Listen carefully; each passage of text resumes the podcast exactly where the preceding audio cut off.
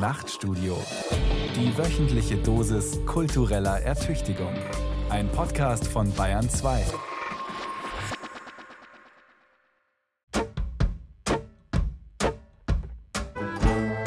Wildes Denken. Zugeritten und moderiert von Thomas Kretschmer. Eigentlich wissen wir schon lange Bescheid. Alles bewegt sich dahin und nichts bleibt, wie es ist. Das gilt seit dem antiken Philosophen Heraklit nicht nur für Flüsse, Jahreszeiten und alle losen Dinge und Gegenstände, das gilt natürlich auch für kulturelle Errungenschaften wie zum Beispiel die Mode, Musik oder Tellergerichte. Ja, es gilt sogar für so komplexe Gebilde wie eine Gesellschaft. Insofern könnten wir vielleicht entspannter auf den Wandel des Gemeinwesens blicken, aber das ist gar nicht so einfach, wenn so viel die Rede ist von der Angst, dem Abstieg und der Krise wie in den vergangenen Jahren. Ist der Traum von einer gerechten Gesellschaft tatsächlich geplatzt, wie der Soziologe Heinz Bude vor einigen Jahren schon schrieb? Leben wir in einer Abstiegsgesellschaft, wie das der Soziologe Oliver Nachtwey postulierte? Wildes Denken will diesen Angstgespenstern entgegentreten und unerschrocken nach neuen Perspektiven suchen. Denn, wie schon die Bremer Stadtmusikanten wussten, etwas Besseres als den Tod finden wir überall. In der kommenden Stunde begleitet uns der Politikwissenschaftler und Publizist Christoph Butterwegge. Er ist uns aus Köln zugeschaltet. Hallo, Herr Butterwegge. Ja, hallo. Sie werden gerne kurz und knapp als Armutsforscher vorgestellt. Haben Sie sich diese Bezeichnung selbst ausgesucht? Nein, ganz sicher nicht. Ich bin darüber nicht besonders glücklich, weil ich mich natürlich auch mit vielen, vielen anderen Themen beschäftige und weil Armutsforscher auch so den Eindruck erweckt, man gehe zu den Armen wie der Zoologe meinetwegen zu den Ameisen und bestaunt und beguckt die und untersucht die. Das ist natürlich alles nicht der Fall. Mein eigentliches großes Thema ist die soziale Ungleichheit. Die wachsende soziale Ungleichheit halte ich sogar für das Kardinalproblem nicht nur der Bundesrepublik, sondern der Menschheit insgesamt, weil daraus entstehen natürlich ökonomische und ökologische Krise, Kriege und Bürgerkriege und auf diese Art und Weise entstehen natürlich auch Flüchtlingsbewegungen, die dann auch zu kleinen Teilen in der Bundesrepublik ankommen. Und nicht die Migration ist deswegen die Mutter aller Probleme, sondern die soziale Ungleichheit und die Armut ist die Mutter aller Migrationsbewegungen. Und wer die eindämmen will, der muss eigentlich Armut und soziale Ungleichheit bekämpfen. Im Jahr 1999 haben Sie ein Buch vorgelegt mit dem Titel Wohlfahrtsstaat im Wandel, Probleme und Perspektiven der Sozialpolitik. Was war dieser Wohlfahrtsstaat? Das war die Bundesrepublik als Sozialstaat, wie es auch unser Grundgesetz vorsieht. Und in der Nachkriegszeit ist dieser Sozial- oder Wohlfahrtsstaat, ich benutze diese beiden Begriffe synonym, immer weiter ausgebaut worden. Das gilt für die Rente, das gilt für die Krankenversicherung, später dann die Pflegeversicherung. Das ist eigentlich eine Erfolgsgeschichte gewesen. Und Helmut Schmidt, äh, mit dem ich in vielen nicht übereingestimmt habe, hat sie die größte soziale und kulturelle Errungenschaft Europas im 20. Jahrhundert genannt. Also die Entwicklung des Sozialstaates hin zu einer äh, Gesellschaft, die Menschen abfedert, die in die Angst vor dem Abstieg nimmt, die dafür sorgt, dass man über Sozialversicherungen und auch über steuerfinanzierte Leistungen so abgesichert ist, dass man in dieser kapitalistischen Erwerbsgesellschaft auch dann, wenn man arbeitslos wird, nicht auf der Strecke bleibt. Und diese große Errungenschaft, die äh, hat sich gewandelt. Das habe ich in dem Buch nachgezeichnet und später dann in einem Buch Krise und Zukunft des Sozialstaates noch weiter ausgeführt. Von Bismarck an hat sich dieser Sozialstaat entwickelt. Und dann hat es einen Bruch gegeben, etwa Mitte der 70er Jahre. Und von da an ist der Sozialstaat demontiert worden, um und abgebaut worden. Bekannteste Chiffre dafür ist die Agenda 2010 von Gerhard Schröder und auch natürlich Hartz IV. Und damit ist der Sozialstaat in seinen Grundfesten erschüttert worden und auch auf andere Prinzipien orientiert worden. Und diese Prinzipien machen den Menschen Angst. Die Diskussion über Arm und Reich, über soziale Ungleichheit ist auch deshalb so vielschichtig und komplex, weil es so viele Argumente und Statistiken gibt. Manchmal sind zwei Wahrheiten richtig, die sich dann doch widersprechen. So kann eine Gesellschaft insgesamt wohlhabender geworden sein, Stichwort gestiegenes Bruttoinlandsprodukt, aber gleichzeitig ist dieser Wohlstandszuwachs nicht gleichmäßig verteilt. Und der globale Ausblick macht die Sache nicht einfacher. Thomas Palzer wagt sich trotzdem an einen Überflug. Palzers Papierflieger. Nachrichten aus dem Elfenbeinturm. Die Krise der westlichen Gesellschaften ist eine Krise der Solidarität. Das Gemeinwesen zerfällt in Reiche und Harzler, in Städter und Landeier, in Männer und Frauen sowie in all die Egoismen seiner Minderheiten. Was die Spaltung der Gesellschaft angeht, können wir sagen, dass sich Europa, die USA und Japan Verhältnissen annähern, wie sie in Oligarchien und Diktaturen die Regel sind und in westlichen Gesellschaften des 19. Jahrhunderts die Regel waren. Das beschreibt der britische Ökonom Paul Collier in seinem neuen und unbedingt empfehlenswerten Buch Sozialer Kapitalismus. Die heutigen Jungen sind die Erwachsenen von morgen. Und Trends in den USA greifen in der Regel auf Europa über. Unter amerikanischen Teenagern ist das Vertrauen gegenüber anderen um 40 Prozent eingebrochen. Dieser Rückgang vollzieht sich in allen gesellschaftlichen Schichten, aber unter den Armen ist er am ausgeprägtesten. Wow! Wow, wow! Willkommen in der Rottweiler Gesellschaft. In Thailand besitzt ein Prozent der Bevölkerung 70 Prozent des Volksvermögens. In Deutschland gehört diesem einen Prozent immerhin 35 Prozent des Gesamtvermögens der Gesellschaft und es werden wie in Thailand rund 70 Prozent, wenn das eine Prozent auf die reichsten 10 Prozent erweitert wird. Die, die unten sind, wollen nach oben, aber die, die oben sind, wollen nicht herunter. So charakterisiert Gottfried Benn das Dilemma, in welchem die Menschheit steckt, seitdem es sie gibt. Da beide Positionen sich darin einig sind, nach oben zu wollen oder oben bleiben zu wollen, bewegen sie sich beständig aufeinander zu. Weil sie das aber tun, tritt die Divergenz zwischen Arm und Reich, zwischen Macht und Ohnmacht erst eigentlich zutage. Wer arm ist, träumt davon, reich zu sein. Wer reich ist, träumt nur in Ausnahmefällen davon, arm zu sein. Armut und Wohlstand sind folglich zwei Begriffe, die aufeinander bezogen, und als Dualismus relativ sind. So ist es eine Binse, dass jemand, der in München als arm gilt, in anderen Teilen der Welt als reich gelten kann, in Saudi-Arabien aber unter Garantie wieder als arm. Es ist sogar so, dass man im Hinblick auf bestimmte Berufe sagen kann, je mehr Geld du bekommst, desto größer der Kuchen, den du von deiner Lebenszeit dafür hergeben musst. Zu viele werden zu spät begreifen, dass man sich später mit dem ganzen Geld keine Zeit kaufen kann. So verwundert es nicht, dass viele sogenannte Arbeitnehmer sich statt mehr Geld mehr Freizeit wünschen. Das Glücksgefühl beim gierigen Konsumieren in den Shopping-Malls, das den Ruf nach immer mehr Geld beflügelt hat, schwindet dahin, denn die neuen Produkte sind einfach nicht mehr umwerfend besser als die alten. Hallo, iPhone. Insofern nähern sich unsere Gesellschaften, je schamloser sie prosperieren, wieder der Armut an nämlich der Armut im Hinblick auf all die Güter, um die es tatsächlich geht. Der Scheitelpunkt für unsere Art zu wirtschaften ist überschritten. Davon zeugen die ausgelaugten Böden, die ausgelaugten Mehrfachjobber und die abgenagten Fischgräten, die neben dem Plastikmüll in den Meeren treiben.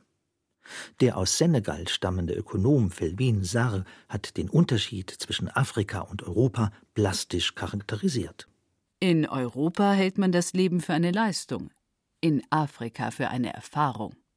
Lange haben es die Eliten und der soziale Paternalismus der großen Parteien aus Angst vor einem Rechtsruck vermieden, die unangenehmen Seiten der Globalisierung zu thematisieren. Denn im Gegensatz zu dem, was der Begriff Globalisierung suggeriert, einigt er die Welt nicht, sondern treibt tiefgreifende Risse durch den Globus. Es gibt prosperierende Regionen mit Anschluss an die weltumspannenden Märkte die ein europäisches Bürgertum herausbilden, das sich in die Gründerzeitviertel der Städte zurückzieht. Und es gibt benachteiligte Regionen, das sogenannte Land, dort, wo man daheim ist. Insgesamt schafft die Globalisierung Arbeitsplätze, aber eben leider nicht an jedem einzelnen Ort und nicht für jeden Landstrich. Zugleich spielt der Ort für das elektronisch extrem fluide Kapital keine Rolle. Genauso wenig für die globale Dynamik der Vielflieger, die Bewohner des Anywhere. Für die Somewheres aber spielt er eine Rolle für diejenigen Menschen, für die es ein Zuhause gibt, eingespielte Gewohnheiten und Bindungen, die durch Sprache, Geschichte und Kultur entstanden sind. Die Somewheres, wie man sie im Soziologenjargon nennt, plädieren für nationalstaatliche Souveränität, für Protektionismus, Regulierung der Migrantenströme und die Aufrechterhaltung der Grenzen. Die Gebildeten verachten die nationale Identität und sammeln sich unter dem Deckmantel ihrer angeblich moralischen Überlegenheit. Als leibliche Wesen müssen Menschen natürlich immer an einem Ort sein, und wenn es die Gangway eines Flugzeuges ist. Unter den Bedingungen der Globalisierung führt das dann zu Paradoxen wie diesem, dass in London mehr sudanesische Ärzte leben als im Sudan. Paul Kolja schreibt in seinem Buch Sozialer Kapitalismus Der Welthandel hat Länder in unterschiedliche Spezialisierungen getrieben. Um es in einem Satz zusammenzufassen, Europa, die USA und Japan haben sich auf die Wissensindustrien spezialisiert. Ostasien auf Industrieproduktion, Südasien auf Dienstleistung, der Nahe Osten auf Erdöl und Afrika auf Bergbau. Es ist immer wieder das Gleiche. Bei der Französischen Revolution, bei der russischen und bei der Globalisierung. Armut und Reichtum werden einfach nur neu sortiert. Es ist ein bisschen wie beim Kartenspiel. Das Blatt ist jedes Mal neu, die Karten insgesamt aber bleiben gleich. Auch in der gegenwärtigen Berliner Republik ist Ludwig Erhards Versprechen vom Wohlstand für alle wieder in deutliche Ferne gerückt. Der Oxforder Ökonom Paul Collier lässt keinen Zweifel daran, dass der Kapitalismus dringend reformiert werden muss. Dem hält der schon erwähnte senegalesische Ökonom Felvin Sarr entgegen, dass das ganze Entwicklungsparadigma, dem der Westen frönt, in eine falsche Richtung weist. Wenn er von entwickelten und unterentwickelten Gesellschaften spricht, wobei er sich selbst natürlich zu den entwickelten rechnet, dann zwingt der Westen die ganze Welt in eine monokulturelle Richtung, in die westliche. Aber diese Richtung ist längst problematisch geworden. Ist, um nur ein Beispiel zu nennen, ein Konzept wie die E-Mobilität tatsächlich Ausdruck einer entwickelten Gesellschaft? Oder müsste man dieses Konzept nicht eher einer irrationalen Gesellschaft zuschreiben, die unter allen Umständen an ihrer Art des Wirtschaftens festhalten will? Der Beitrag der E-Mobilität zu den CO2-Emissionen wird gegenwärtig auf Null gesetzt als ob die Frage, woher die Elektrizität stammt und wie viel CO2 zu deren Bereitstellung freigesetzt werden muss, keinerlei Rolle spielte. Man erkennt an diesem Beispiel den alten 1950er Jahre Glauben, dass Probleme der Technik mit noch mehr Technik zu lösen sind. Dieser Glaube hält neue technische Entwicklungen per se für Fortschritt, ein Köhlerglaube. Aber Politik und Wirtschaft folgen diesem Glauben mit gnadenlos irrationalem Optimismus. Wie steht es denn um den Kupferverbrauch im Angesicht dessen, was die Erde davon noch parat hält, wenn die ganze Welt mit E-Mobilität, für die es ja Kupfer braucht, ausgestattet werden soll? Niemand stellt diese Frage und belegt damit auf drastische Weise, dass sich das hohe westliche Wohlstandsniveau und die Gespensterdiskussion um E-Mobilität als Retter unserer Lebensweise dass sich das hohe westliche Wohlstandsniveau dem strukturellen Rassismus postkolonialer Ausbeutungsverhältnisse verdankt. Weshalb haben wir nicht längst statt einer Wachstumsgesellschaft eine Reparatur- und Recyclingwirtschaft? Weil sich hinter der Frage nach Arm und Reich die Frage nach der Macht verbirgt. Die in der Genesis ausgesprochene Erkenntnis, die dazu geführt hat, dass Adam und Eva feststellen mussten, dass sie nackt sind, belegt ja, dass der Mensch weder arm noch reich geboren wird. Vielmehr wird er erst dazu gemacht. Doch das allein genügt nicht für den Skandal. Skandalös ist, auf welche Art und Weise Macht zustande kommt und sich etabliert. Und zur Macht gehört auch, dass manipulierter und forcierter Produktivität gegenüber gereifter und gewachsener der unbedingte Vorzug gegeben wird. Das bessere Leben hat ein gutes Leben inzwischen unmöglich gemacht. Der Philosoph Ivan Illich schrieb 1975 in Selbstbegrenzung eine politische Kritik der Technik Die Menschen müssen lernen, innerhalb von Grenzen zu leben. Das kann man sie nicht lehren. Um überleben zu können, müssen die Menschen bald lernen, was sie nicht tun dürfen. Sie müssen lernen, auf unbegrenzte Nachkommenschaft zu verzichten und Konsum und Ausbeutung der Natur zu beschränken. Es ist nicht möglich, Menschen zu freiwilliger Armut zu erziehen oder sie so abzurichten, dass sie Selbstbeherrschung üben. Heute wird die Macht von der Eigengesetzlichkeit der weltweiten Industrialisierung und dem Entscheidungsmonopol ihrer Manager ausgeübt jenseits aller politischen Systeme. Das Zeitalter der Industrialisierung und ihrer Versprechungen ist am Ende, denn es nähert sich das Zeitalter der größtmöglichen Inhumanität. Es wird die Vorstellungen, Wahrnehmungen und Deutungen von Wirklichkeit radikal verändern. Thomas Palzer war gerade zu hören mit seinen Überlegungen zu Ungleichheit im globalen Maßstab. Wildes Denken auf Bayern 2 fragt heute nach den Ursachen und Auswirkungen der Angst vieler Menschen vor dem Abstieg.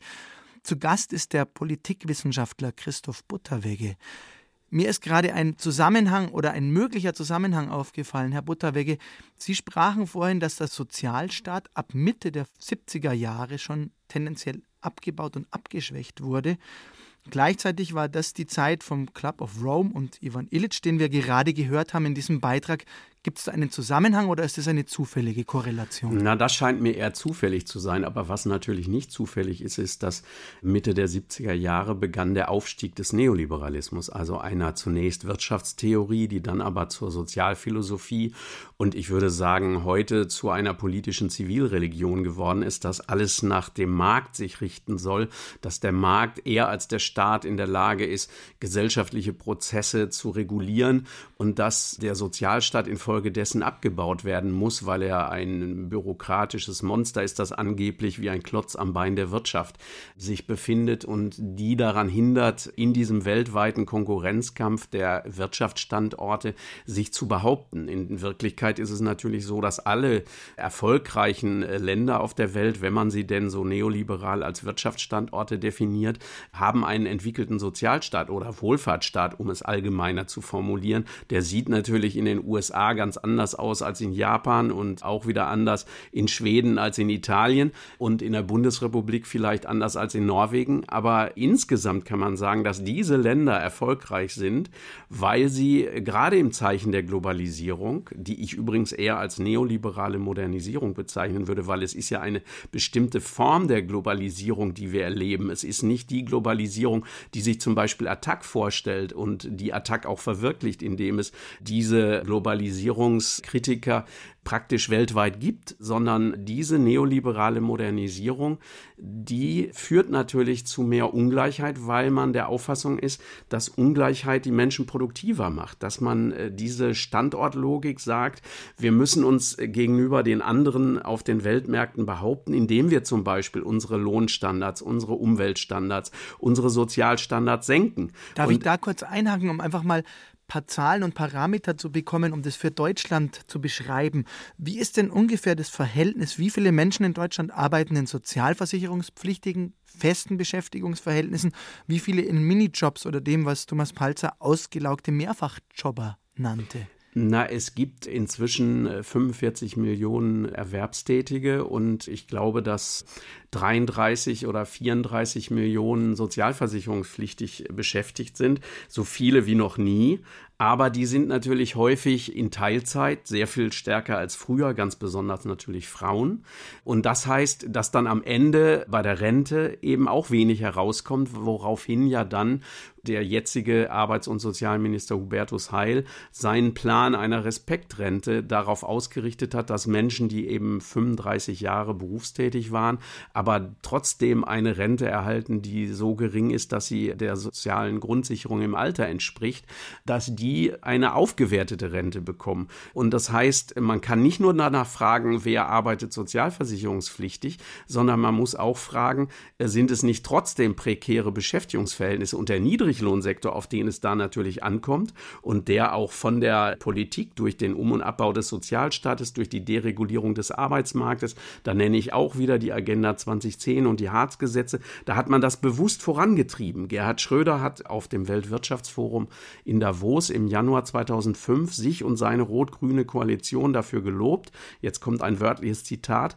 einen der besten Niedriglohnsektoren in Europa geschaffen zu haben. Also das war der Sinn dieser Reform, dass man den Arbeitsmarkt dereguliert und dass man einen breiten Niedriglohnsektor schafft, Der umfasst inzwischen bei uns fast ein Viertel aller Beschäftigten, 24,3 Prozent.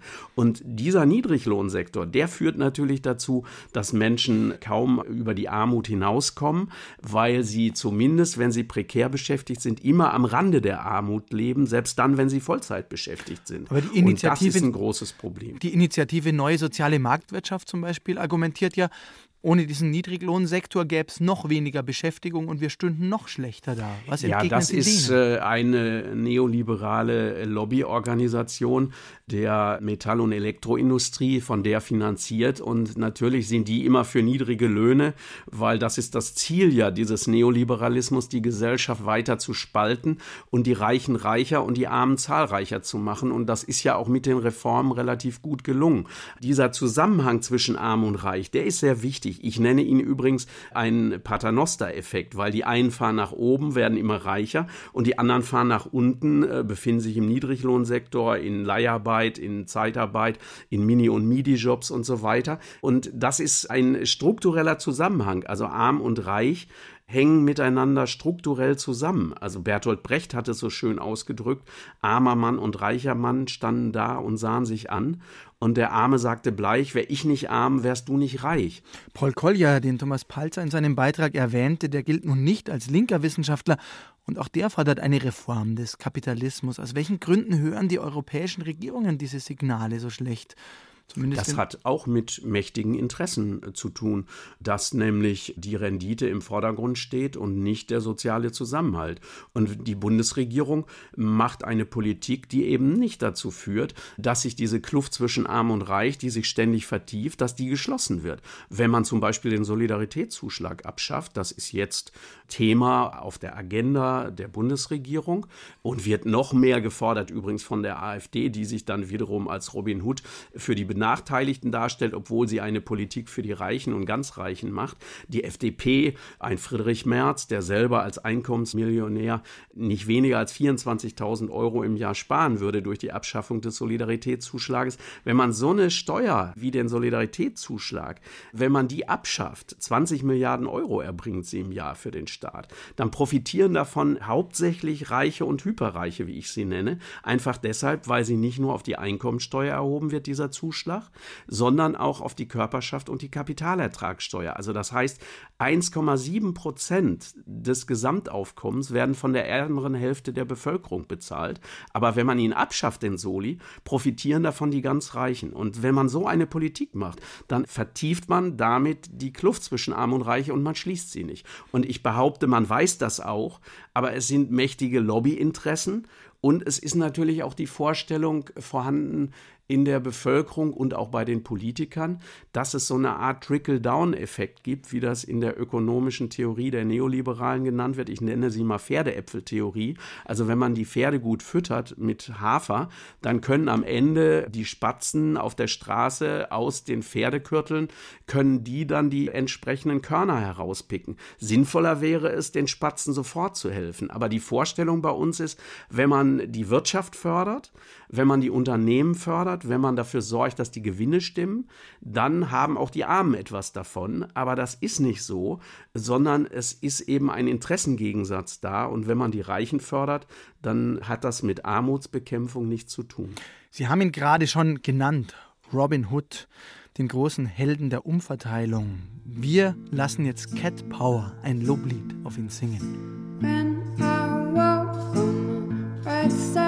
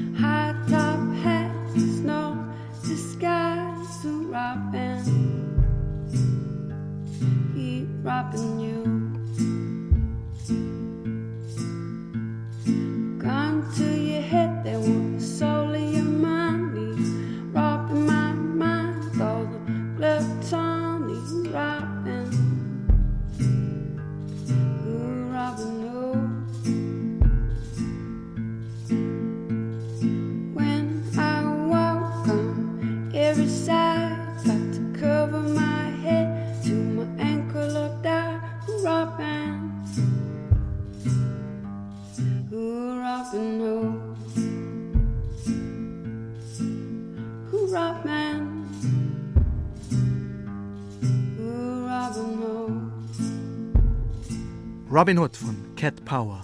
Ob es an der warmen Wollstrumpfhose oder dem lächerlichen Hütchen liegt, Robin Hood stand schon mal höher im Kurs, da hilft auch das letzte Hollywood-Remake nichts.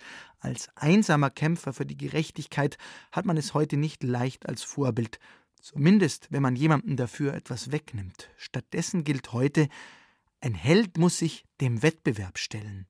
Könnte zum Beispiel jemand wie Baloo der Bär heute noch punkten mit seinem Plädoyer fürs Faulsein? Wohl kaum fehlen ihm doch Durchsetzungskraft und der Wille, etwas zu erreichen. Heute sind ganz andere Tiere zu Role Models geworden. Karomatzko findet das ihre in der Ordnung der Nagetiere. Me, myself, me, myself and Matzko. I feel what I want, but I will, will want. Tell me what you want, but I will, will want.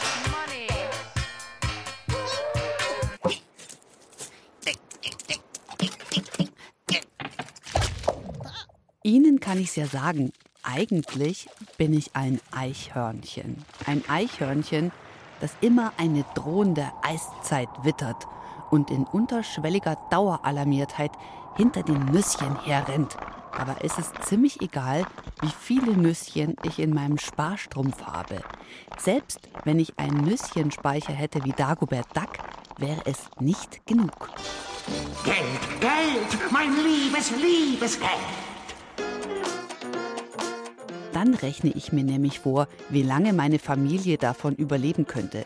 Selbst wenn alle meine geliebten Eichhörnchen 15 Jahre lang davon leben könnten, ohne dass ich von Baum zu Baum springe und wie blöde Buddel,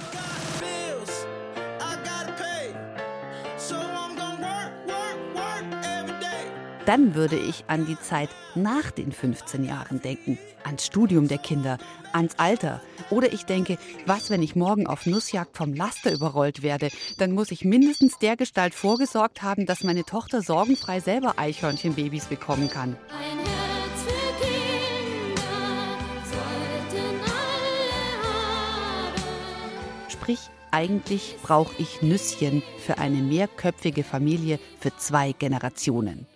Und das versuche ich mit ehrlicher Arbeit zu verdienen.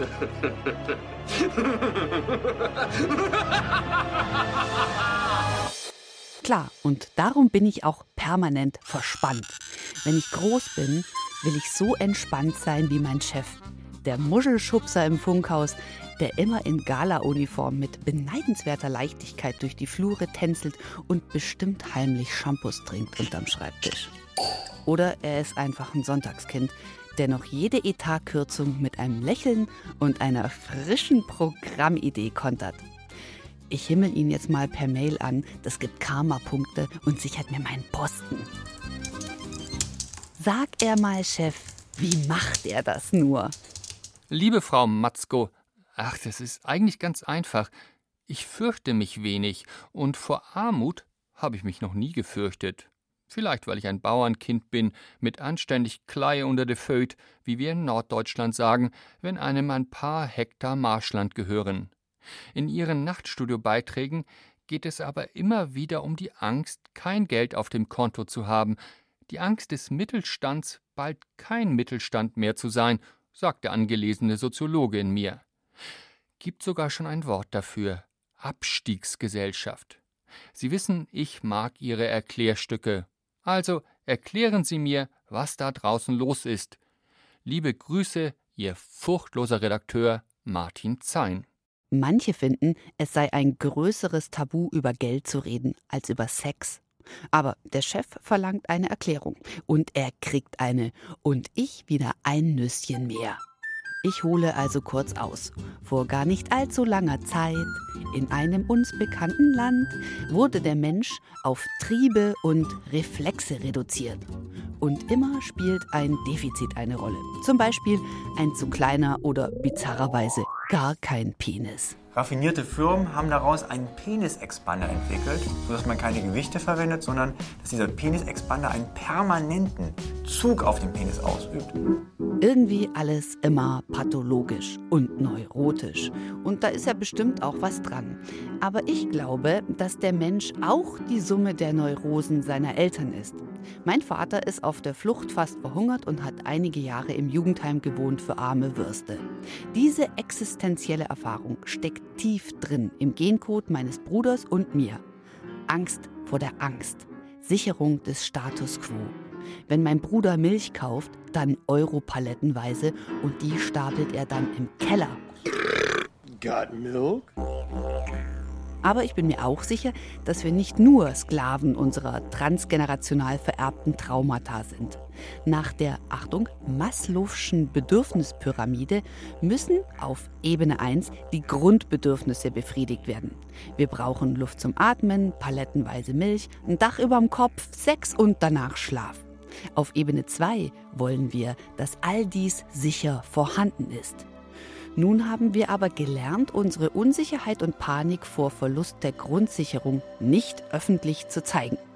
Das heißt aber nicht, dass nicht jeder sie auch hat, mit Ausnahme vom Chef, der sich eine beneidenswerte Resilienz antrainiert hat. Egal wie emanzipiert Frau ist oder auch Mann, wenn wir abends ins Bett gehen, sehen wir uns doch nach einer starken Schulter, die auch noch sprechen kann und sagt, alles wird am Ende des Tages gut. Und wenn es nicht gut wird, kann das noch nicht das Ende vom Tag sein. Oder, um mit dem großen Romantiker Eichendorff zu sprechen, und es war alles, alles gut.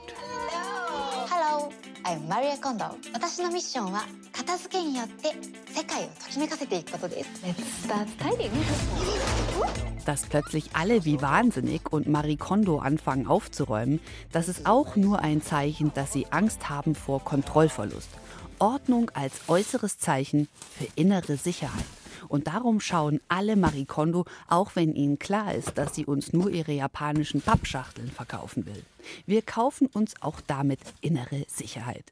Wenn die Grundbedürfnisse erfüllt sind und wir uns in Sicherheit wähnen, dann haben wir laut Maslow'scher Bedürfnispyramide Zeit für die schönen Dinge des Lebens.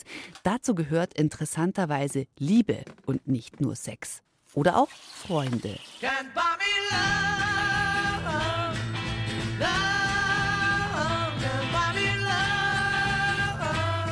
Und auf Ebene 4 kommen wir dann schließlich zu den Untiefen der menschlichen Motivation. Wir wollen mentale und körperliche Stärke, Erfolg, Unabhängigkeit und Freiheit, Ansehen, Prestige, Wertschätzung, Achtung und Wichtigkeit, also eine passive Komponente unserer Selbstachtung, die nur von anderen Menschen für uns erfüllt werden kann. Zum Beispiel von den Eltern. Und weil meine Eltern bis heute nicht so richtig verstehen, was ich eigentlich beruflich mache, aber bei uns zu Hause nach der Erfahrung von Armut die Church of Success die Religion ist, muss ich ihnen irgendwie zeigen, dass ich erfolgreich bin. Und was ist die Währung für Erfolg, Chef? Genau, Geld. Look, brother. I need a dollar, dollar, dollar, that's what I need. Well, I need a dollar, dollar, dollar, that's what I need. Im Anhang finden Sie wie immer die Rechnung mit Steuernummer und verminderten 7% Umsatzsteuerzuschlag. Ich bitte Sie, die genannte Summe innerhalb von drei Wochen auf das Ihnen bekannte Konto zu überweisen. Danke.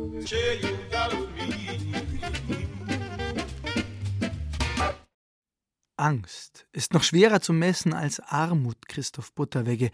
Trotzdem die Frage an Sie als Wissenschaftler, sehen Sie, wie viele Soziologen oder Historikerinnen Anzeichen dafür, dass die Angst vor dem Abstieg in unserer Gesellschaft zugenommen hat?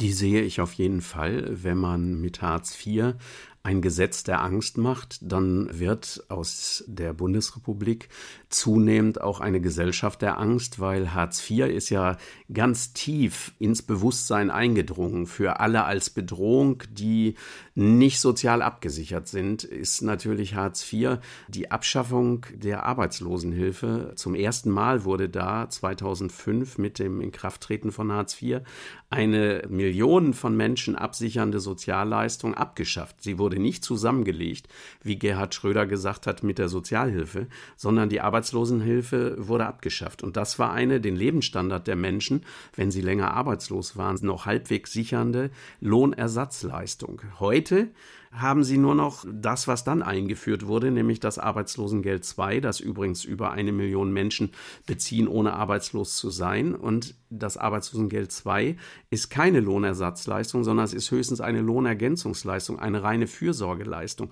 Also der Diplomingenieur, der langzeitarbeitslos war, der fiel am 1. Januar 2005 von einer mit der Arbeitslosenhilfe noch gesicherten Existenz auf das Niveau des Fürsorgeempfängers oder des Menschen, der noch nie gearbeitet hatte, zurück. Und diese Tatsache, die hat bis weit in die Mittelschicht hinein Ängste ausgelöst. Und natürlich ist in der Mittelschicht vielleicht die Angst noch größer als unten, weil unten kann man nicht mehr abstürzen, aber in der Mittelschicht ist die Fallhöhe eben noch entsprechend. Man wollte Angst verbreiten, weil die Angst soll ja dazu führen, dass die Menschen sich bemühen, jede Arbeit annehmen, jeden Job, wie man seitdem nur noch sagt. Also ganz egal, wie der entlohnt wird, auch das war ja Bestandteil von Hartz IV, dass der Berufs- und Qualifikationsschutz wegfiel. Das wegfiel mit den schärferen Zumutbarkeitsregeln, dass man geschützt war, wenn zum Beispiel eine Stelle, die einem angeboten wurde, nicht ortsüblich oder tariflich entgolten wurde. Das ist alles mit Hartz IV entfallen. All das, und um die kurz Parteien abzukürzen, Herr Butterwege, weil uns rennt die Zeit davon. All das, was man vielleicht zusammenfassen kann unter dem Begriff des Wettbewerbs, der einen ganz hohen Stellenwert hat in unserer Gesellschaft. Und in keinem Musikgenre hört man das so klar und deutlich wie im Hip-Hop. Zum Beispiel bei Notorious B.I.G. und Sky is the Limit. Never been as broke as me. I like that. When I was young, I had two pair of leaves. Besides that, the pinstripes and the gray. Uh-huh. The one I wore on Mondays and Wednesdays. Uh-huh. Flirt, I'm sewing tigers on my shirt and alligators. Uh. You wanna see the inside? Huh, I see you later. Here come the drama. Oh, that's the with the fake. Uh-huh. Wow, why you punch me in my face? Stay in your place, play your position. Uh. Here come my intuition. Uh-huh. Go in this pocket, rob him while his friends watching. And clock it. Uh. Here comes respect his crew's your crew, or they might be next. Look at they man eye, big man, they never try, so we roll with them, uh, stole with them. I mean loyalty. Put me milks at lunch, the milks with chocolate, the cookies, butter crunch, 88, Oshkosh and blue and white duck, ask the blunt. Just keep on pressing on. Sky is the limit, and you know that you can have what what you want. Sky is the. Wildes Denken auf Bayern 2 mit Sky is the Limit von Notorious B.I.G. aus der Abteilung Gangster Rap, also der Verbindung von Reimkunst und Gewaltverherrlichung. Zugegeben eine stark verkürzte Definition, aber andererseits gibt es diese Verbindung schon deutlich länger als die Geschichten aus South Central Los Angeles. Auch das Nibelungenlied hätte den Warnhinweis Explicit Lyrics redlich verdient, genauso wie Charles Baudelaire, der wusste, wo die Blumen des Bösen wachsen.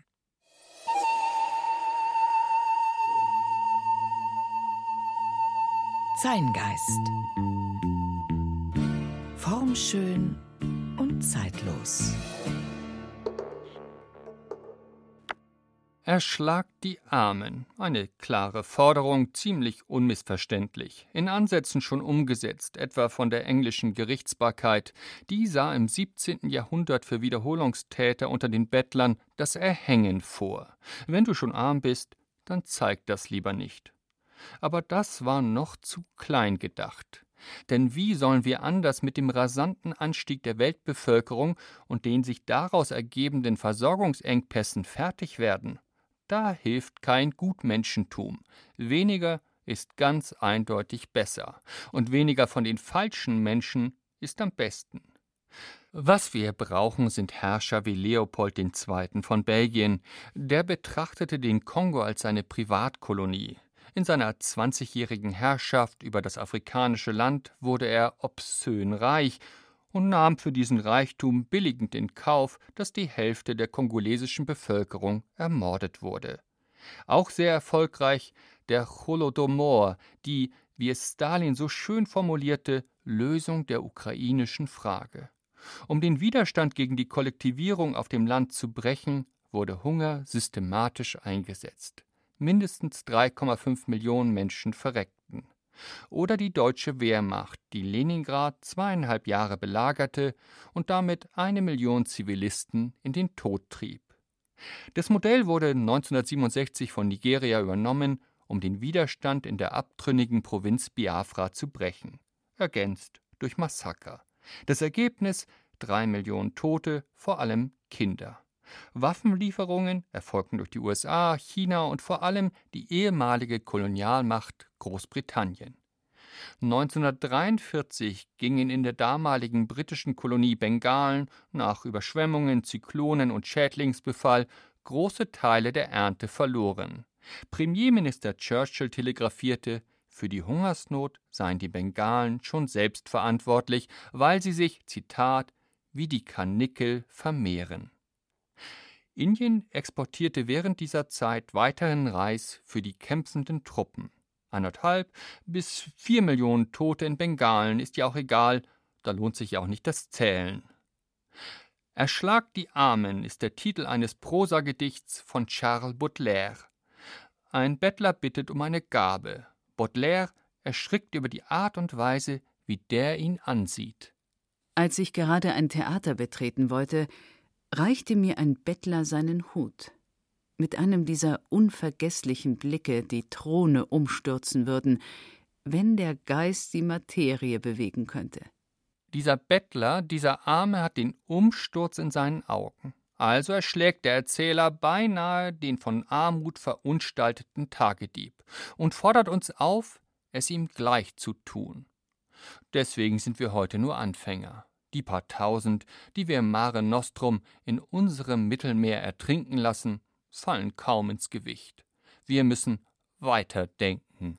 Erschlagt viel mehr Arme.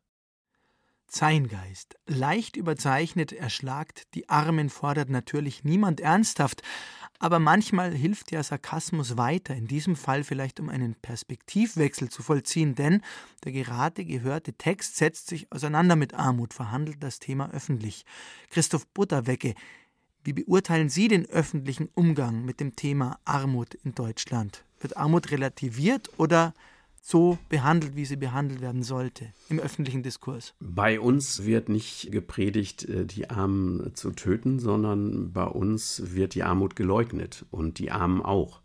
Und wenn man die Armut bekämpft, dann bekämpft man eher die Armen. Also das heißt, bei uns wird die Armut gar nicht ernst genommen in den Medien, in der Wissenschaft ist sie auch lange in der Soziologie vernachlässigt worden als Thema. In den etablierten Parteien wird sie kaum zur Kenntnis genommen. Man beruhigt sich damit, dass man sagt, naja, die Armut in Kalkutta, dass Menschen an den Straßenecken äh, verhungern, das ist wirkliche Armut. Aber die Armut in Köln oder die Armut in München, das ist doch keine Armut, sondern da jammern die Hartz-IV-Bezieher auf einem hohen Niveau. Und ich entgegne dem, das Gegenteil ist richtig. Armut in einem reichen Land kann viel demütigender, viel erniedrigender, viel deprimierender sein als Armut in einem armen Land, weil Armut in einem reichen Land bedeutet Entsolidarisierung. Man macht die Betroffenen selbst verantwortlich. Der Arme muss sich rechtfertigen, der Hartz-IV-Bezieher. Kein Armer in einem Slum in Nairobi muss die Frage beantworten, warum bist du eigentlich arm, sondern es ist akzeptiert, dass es eine strukturelle Armutssituation gibt und es ist nicht das persönliche Versagen des Betroffenen. Bei uns aber sind die Armen deswegen auch häufig psychisch beeinträchtigt und krank und werden gesundheitlich mit Schäden dann entsprechend versehen, dass die Gesellschaft sie ausgrenzt und selbstverantwortlich macht und das zeigt, dass die Gesellschaft bei uns keinen richtigen Umgang damit hat. Sie müsste eigentlich erkennen, dass genügend für alle da wäre und sie müsste eben an die Umverteilung von oben nach unten gehen. Aber das ist eben nicht der Fall und leider auch nicht bei den politisch Verantwortlichen. Zwei Tage lang blieb ich zu Hause mit Büchern, die in Mode waren vor 100 Jahren, bis Fieber vor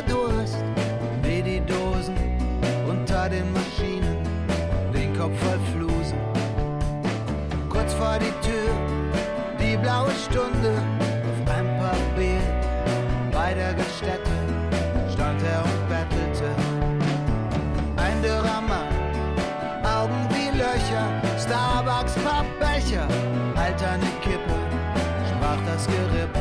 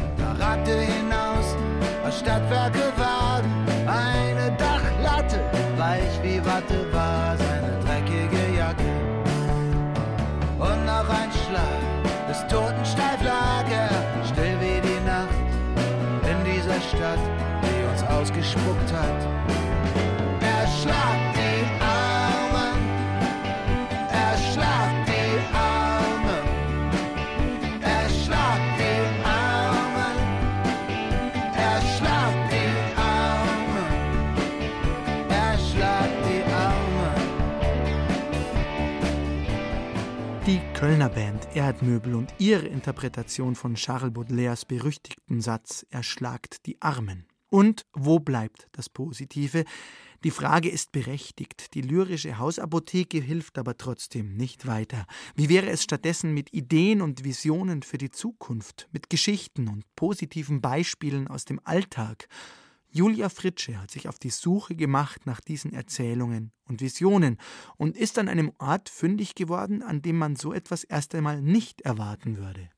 Einer dieser Ansätze einer neuen kreativen Unordnung zeigt sich seit einigen Jahren an deutschen Krankenhäusern. Pflegekräfte, eines der prekären Milieus überhaupt, legen für mehr Lohn und mehr Personal seit kurzem erstmals effektiv die Arbeit nieder. Das heißt, sie streiken nicht mehr nur symbolisch nach der Schicht für eine Stunde auf der Demo, sondern sie verlassen ihre Station. Ja, sogar den OP-Saal. Das ist gar nicht so einfach. Denn hier liegen nicht Waren auf einem Band, sondern Menschen im Bett. Kranke, schwache, lebensgefährlich Verletzte. Der effektive Arbeitskampf gelingt nur mit einem Trick. Pflegekräfte an der Berliner Charité haben ihn sich ausgedacht. Mit kurzen, heftigen Warnstreiks zeigen sie ihre Entschlossenheit für einen möglichen langen Streik während der Tarifverhandlungen.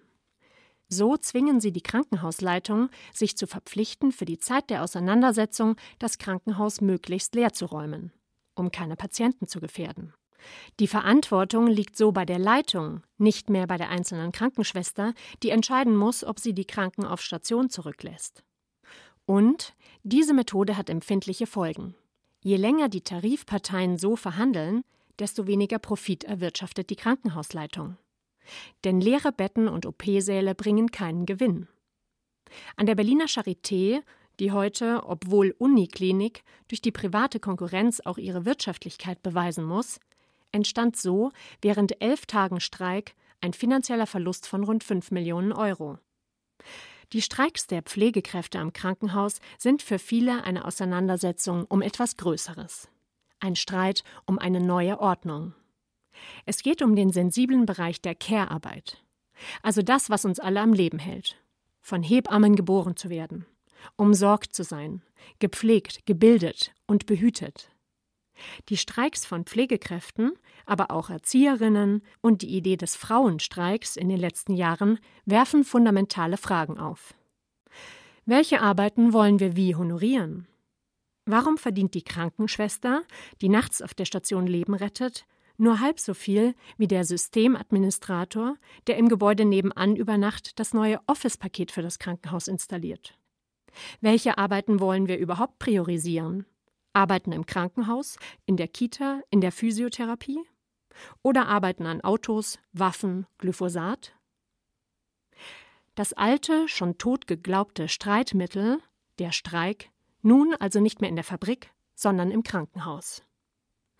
Diese neue Bewertung von Fürsorgearbeiten und die Streiks in vermeintlichen Frauenberufen werden von vielen jungen Linken unterstützt, darunter auch Männer. Lange galt ihnen der männliche Fabrikarbeiter als revolutionäres Subjekt, jetzt also die Krankenschwester. Die Pflegestreiks sind nur ein Ansatz, der unsere Ordnung kreativ durcheinanderwirbelt. Schülerinnen und Schüler streiken bei den Fridays for Future für ein gutes Leben, auch derer im globalen Süden, die schon jetzt und in Zukunft möglicherweise noch mehr an Dürren, Fluten, Hurricanes und anderen Folgen der Klimaerhitzung sterben. Einige von ihnen verbinden diese Haltung auch mit der Forderung nach einer anderen Wirtschaftsordnung, einem maßvollen Leben, jenseits von Wachstumszwang. Auch andere im Zeitalter der Globalisierung sensible Bereiche werden bestreikt, wie die Logistik, wo sich Amazon-Mitarbeiter, Paket- und Essenslieferantinnen beginnen zu wehren. Wir müssen den Kapitalismus nicht von heute auf morgen abschaffen. Wir müssen ihn langsam aushöhlen sagte der US-amerikanische Soziologe Eric Olin Wright. Den Pflegekräften ist gelungen, was seit den 1980er Jahren nicht mehr realistisch erschien, dass Krankenhäuser, zumindest auf Zeit, wieder nach Bedarf statt nach Profit organisiert werden. Ansätze einer neuen Ordnung sind da. Bedürfnisorientierte statt profitorientierte Räume haben wir schon. Wir haben Genossenschaften und städtische Bibliotheken und viele Ideen für ein besseres Leben. Wir müssen diese Ideen nur weiter ausbauen. Wir müssen sie sehen, feiern und verteidigen. Julia Fritsche war auf der Suche nach neuen Erzählungen für eine solidarische Gesellschaft. Christoph Butterwegge, teilen Sie die Ansicht, dass sich zum Beispiel im Care-Bereich, wie beschrieben, die Verhältnisse wandeln, die Menschen dort etwas verändern? Wir müssen umfassender die soziale Bildungs- und Betreuungsinfrastruktur fördern und auch finanziell entsprechend ausstatten. Die Bundesrepublik hat in den letzten Jahren und Jahrzehnten viel zu stark darauf gesetzt, privaten Reichtum zu fördern. Stattdessen muss die öffentliche Armut bekämpft werden. Also der Staat braucht viel mehr Mittel um damit dann solche Regelungen treffen zu können, wie sie da beschrieben worden sind. Also es fehlen eben, wenn man alleine nur den Personalschlüssel im Pflegebereich bekommen wollen würde, wie er in Dänemark besteht, 500.000 Vollzeitarbeitskräfte im Pflegebereich. Das zeigt, dass wir in diesem Bereich von Bildung, von Gesundheit, von Kultur, dass da ein großer Bedarf ist und das Gerede, dass uns die Arbeit ausgeht, völlig falsch ist. Auch die Angst vor der Globalisierung und vor dem Wegrationalisieren von Arbeitskraft halte ich für eine Art und Weise, wie man die Menschen unter Druck setzt, wie man sie ängstigt. Und diese Angst muss weichen einem Mut, einem Optimismus des Herzens, so will ich es mal ausdrücken, dass man die Gesellschaft ändern kann. Und der Care-Bereich ist ein Bereich, in dem Ansätze dafür vorhanden sind. Natürlich muss man umfassender daran gehen und die Gesellschaft zu verändern. Das ist ein Traum, den ich zumindest immer noch habe. Ich glaube, man muss die Welt verändern, man muss auch die Welt besser machen, weil sie so zu hinterlassen, wie wir sie vorgefunden haben, ich glaube, das kann nicht der Sinn eines politischen Handelns sein. Das waren die Schlussworte von Christoph Butterwegge aus Köln. Vielen herzlichen Dank fürs Mitdenken und Dabeisein. Vielen Dank, dass Sie hier mitgesprochen haben. Bitteschön. Am Mikrofon verabschiedet sich Thomas Kretschmer.